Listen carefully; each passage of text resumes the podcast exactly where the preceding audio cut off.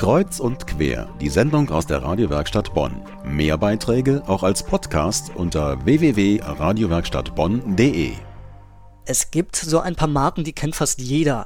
Der Mercedes-Stern zum Beispiel, das M von McDonalds oder der Apfel auf dem iPhone. In der Modewelt ist eines der ganz bekannten Logos das doppelte C von Chanel. Coco Chanel. So hieß die Gründerin dieser Firma. Heute hätte sie Geburtstag. Coco Chanel wurde im Jahr 1883 geboren. Über die Person reden wir gleich noch. Viel bekannter ist eben die Marke und die steht vor allem für teure Kleider, Handtaschen und Parfüm. Und da vor allem der Klassiker Chanel Nummer 5. Diesen Duft gibt es bereits seit über 90 Jahren und tatsächlich Nummer 5 war lange ein Duft eher für ältere Frauen. Aber das hat sich geändert, so Anke Bachmann von einer Parfümerie in der Bonner Innenstadt.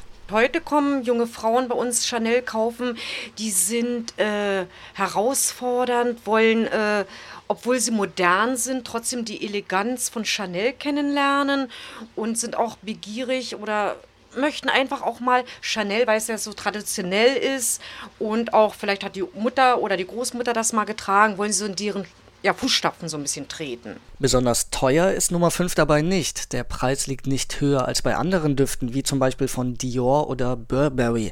Aber Chanel ist einer der zehn meistgekauften Düfte auf der Welt. Irgendwie muss also an jedem schon mal eine Frau mit dem Duft von Chanel vorbeigelaufen sein in den Chanel Nummer 5, da ist ja die Jasmin drin. Die Jasmin ist ja eine Blume, die äh, ja bisschen verführerisch wirkt, geheimnisvoll. Dann ist auch die Mairose drin. Das ist eine Rose der Liebe. Und dann ist Ilang Ilang drin. Das ist wieder das Fremde, das Ferne, das wir nicht kennen, das uns einfach so ein bisschen neugierig macht.